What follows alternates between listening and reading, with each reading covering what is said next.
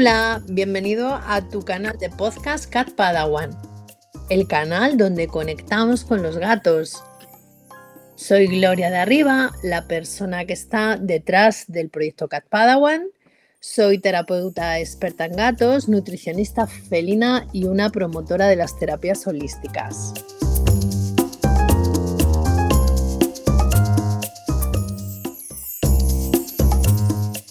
episodio 9.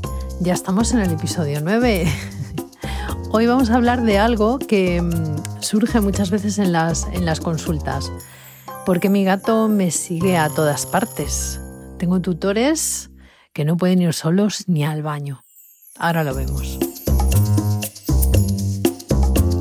Pues en, muchas de las consultas que, mm, que hago, los tutores me preguntáis muchas veces em, que vuestro gato parece más un perro que un gato. ¿Vale? Estáis eh, en casa y os movéis por la casa y el, gato va detrás de vosotros eh, a todos lados. Incluso tengo, tengo tutores que me comentan que no pueden ir solos ni al baño. Claro, esto choca mucho con la idea preconcebida que tenemos de los gatos, ¿no? Siempre pensamos que los gatos son animales como solitarios, como que son eh, más pasotas, ¿no? Eh, que los gatos, mm, bueno, pues eh, no, no están tan pendientes, digamos, de nosotros, que son animales que se aíslan más y que no, no quieren saber nada del, del mundo. Ciertamente, si lo analizamos en su origen, si vamos a buscar los orígenes de su especie, eh, lo cierto es que los gatos son animales que no son gregarios, no son como los perros y suelen ser solitarios más bien, ¿vale? O sea, no están, no, por su origen, ellos no están eh, preconcebidos o precreados para vivir en manada, ¿vale?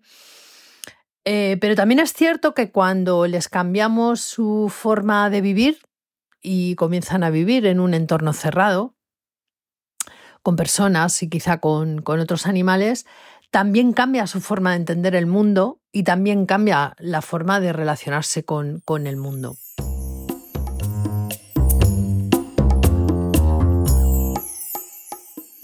Cuando el gato es un bebé y está con su madre y con sus hermanos, que dicho sea de paso, eh, así es como deberían de criarse todos los gatos, estando con su madre y con sus hermanos de camada por lo menos hasta los tres meses, es lo, ideal. Eh, lo que estaba diciendo, cuando, cuando está con su madre y con sus hermanos, sigue a su madre a todos los lados, ¿vale? Sigue a su madre a todos los lados porque para él ella es su referente de seguridad. Sigue a su madre cuando ya camina, tiene los ojos abiertos, digamos que es un poco más autónomo, ¿vale?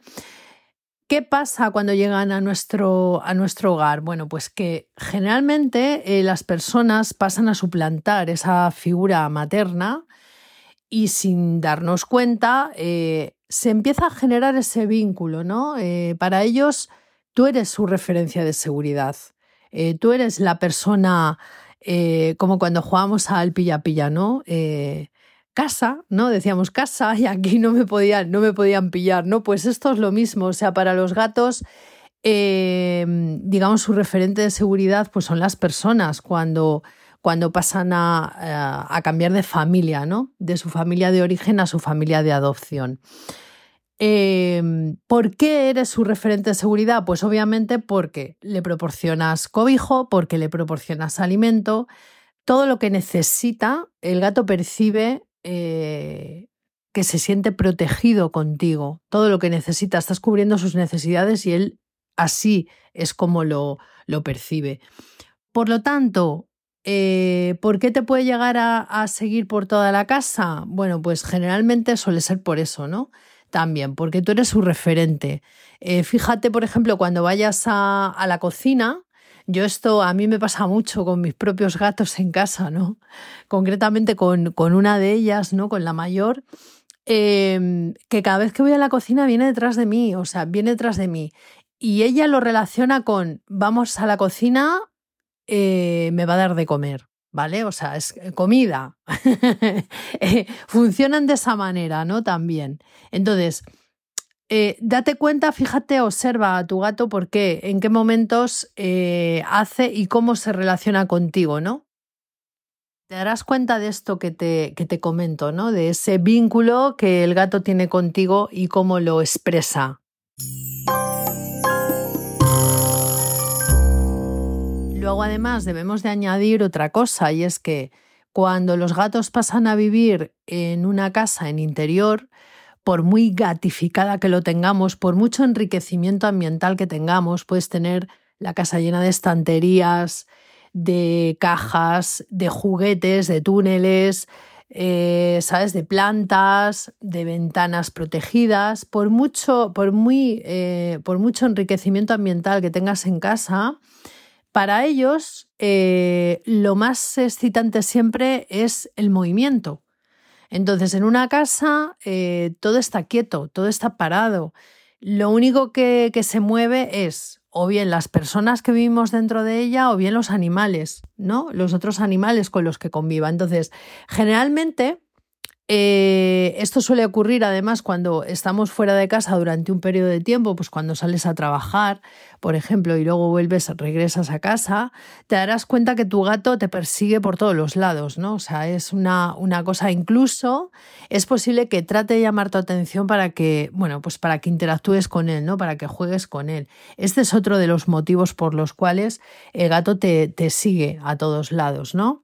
También porque les provoca curiosidad lo que hacemos en cada momento, ¿no? O sea, movemos cosas. Nosotros cuando vamos al baño hacemos unas cosas, cuando vamos a la cocina hacemos otras, pero en cualquier caso, cuando pasan mucho tiempo eh, también eh, solos o hay determinados horarios en los que el gato está solo, eh, verás que, que es más propenso a que esté más pendiente de ti, ¿no? También eh, si convives solo y no hay, no hay otros animales en casa, eso también se nota mucho, o sea, te seguirá mucho más seguramente. Aunque también es cierto que aquí interviene mucho la personalidad de cada gato. Ahora hablaremos sobre la personalidad también de cada gato.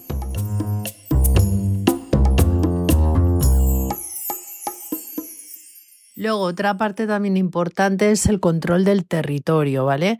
Pero claro, el control del territorio eh, lo pueden hacer contigo y sin ti. O sea, es decir, puede ser que ellos se acostumbren a pasearse contigo por la casa, em, porque también, digamos que lo llevan implícito en su ADN, ¿no? El controlar el territorio, ¿no? Que no haya ningún cambio, que no haya marcas de otro, de otro gato, que no haya depredadores. O sea, eso lo, lo llevan en el ADN.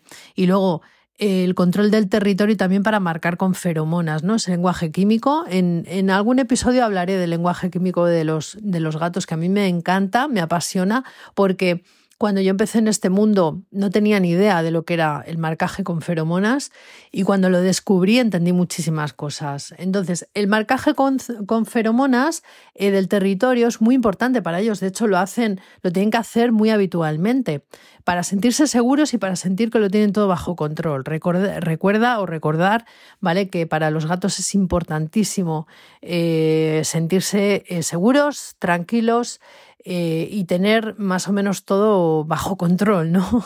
Porque si no, cualquier cosa les puede provocar estrés, de hecho. Entonces, controlan el territorio cuando van contigo, ¿vale? De un lado a otro de la casa, van marcando, te fijarás que se van frotando las mejillas o las caderas contra los muebles, los marcos de las puertas, incluso contra el suelo, incluso contra ti, ¿vale? Cuando estás sentado en el baño. Em, es algo, es algo que, que lo hacen varias veces, incluso varias veces durante el día. Date cuenta, fíjate en ello, ya verás como, como, como verás que lo hace, lo hace varias veces al día. Aunque insisto, esto puede ser que lo haga eh, cuando llegues a casa, por ejemplo. Hay gatos que lo hacen cuando llegas a casa y van detrás de ti eh, marcando. Y hay veces que lo hacen cuando, cuando estás sentado en el sofá o cuando están solos.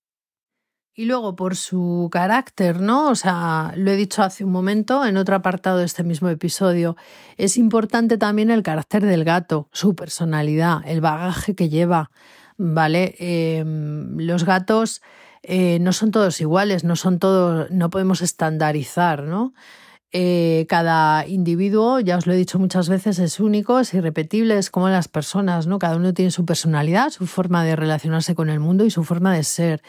Y hay gatos que son más dependientes, son más dependientes, les gusta eh, estar más cerca de las personas em, y a otros que no, desde luego. Eh, sí que aquí me gustaría hacer un inciso, ¿vale? Y, deciros, ¿no? Que no, no relacionéis nunca el, hecho de que vuestro gato em, os siga por la casa o, se, acerque físicamente más a vosotros eh, porque sea más cariñoso o menos, ¿vale? Esto es un concepto que a mí me gusta siempre aclarar y es que los gatos eh, son animales que no necesitan el contacto físico, no es eh, vital para ellos el contacto físico, que ellos no se abalancen encima de ti ni te chupeten toda la cara como puede hacer un perro o que vengan y te cabecen constantemente o que se tumben en tu regazo para dormir, no quiere decir que tu gato no te ame profundamente, no te quiera profundamente.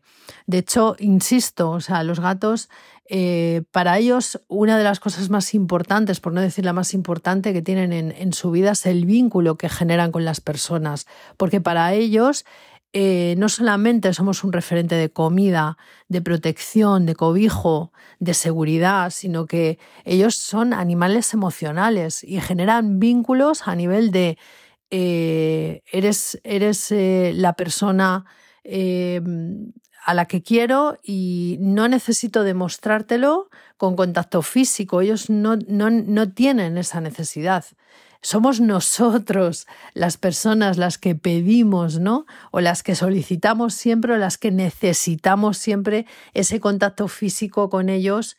Em, para, no para demostrarles nada, sino simplemente para cubrir nuestra propia demanda de amor, ¿no? Nuestra propia demanda de, de, cariño o, o de ese, ese amor incondicional del que, del que hablamos y, y el que queremos profesarles, ¿no?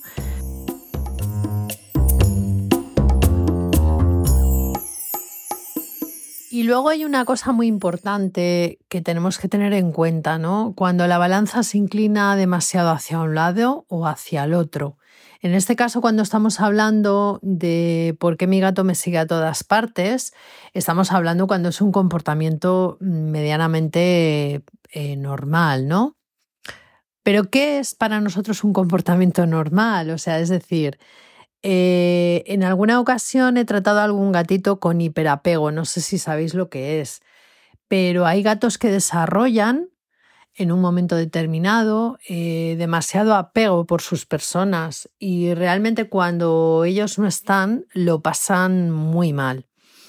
Este punto, este extremo, eh, tiene mucho que ver también eh, con la relación que tienen sus tutores con los gatos, los gatos con los tutores y los tutores con los gatos. Pero en cualquiera de los casos, cuando los gatos desarrollan esta, esta, este hiperapego, ¿no? que lo conocemos más en el tema de los perros, ¿no? Eh, es muy, como muy habitual en el caso de los perros, ¿no? Que, lloren o que ladren mucho cuando no estamos en casa, por ejemplo. Pues en el caso de los gatos puede llegar a ocurrir también este tipo de, cosas, ¿no? Este tipo de, síndromes, ¿no? El síndrome del hiperapego con el tutor. Y desde luego hay que tratarlo, esto tenéis que saberlo.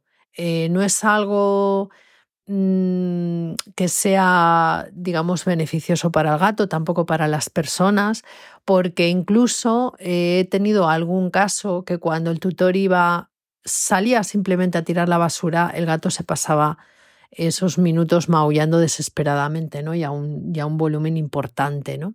Ya no solo por lo que, por lo que le digamos, por lo que expresa el gato, sino por todo el estrés que le puede llegar a generar, ¿no? Y que puede derivar en otro tipo de problemas, ¿no? Como puede ser, pues eso, la ansia por la comida, o puede desarrollar eh, un rascado excesivo, un lamido excesivo, eh, todo esto consecuencia de eh, no poder equilibrar ese apego excesivo a, los tutores y a las personas, ¿no? Que convivan con él. Entonces, que sepáis que esto eh, se puede y se debe tratar. Cuando hay un problema de hiperapego y estamos hablando que no podemos movernos ni cinco minutos de casa porque nuestro gato lo pasa realmente fatal cuando nos movemos, o, que estamos en, casa y no nos deja, está encima nuestro constantemente y no nos deja casi casi ni, ni, ni salir al rellano, Este tipo de, comportamientos hay que equilibrarlos, hay que equilibrarlos por el bien nuestro, pero también sobre todo por el bien de nuestro gato, porque realmente lo pasan muy mal. O sea, la ansiedad y la angustia que les provoca el hecho de no estar con los tutores es, es bestial y no es bueno para, para su salud, ni física, ni emocional, ni energética. Entonces, si estáis en ese punto, eh, tener en cuenta buscar ayuda profesional al respecto. ¿De acuerdo? Pues hasta aquí el capítulo 9. Espero que, te haya gustado, que te haya aportado algo más de información ¿no? sobre por qué los gatos a veces hacen, hacen lo que hacen y expresan lo que expresan.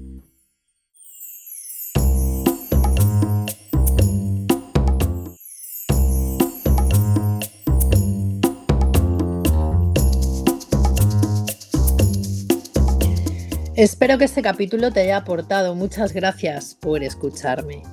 Te invito a que visites mi blog en www.catpadawan.com.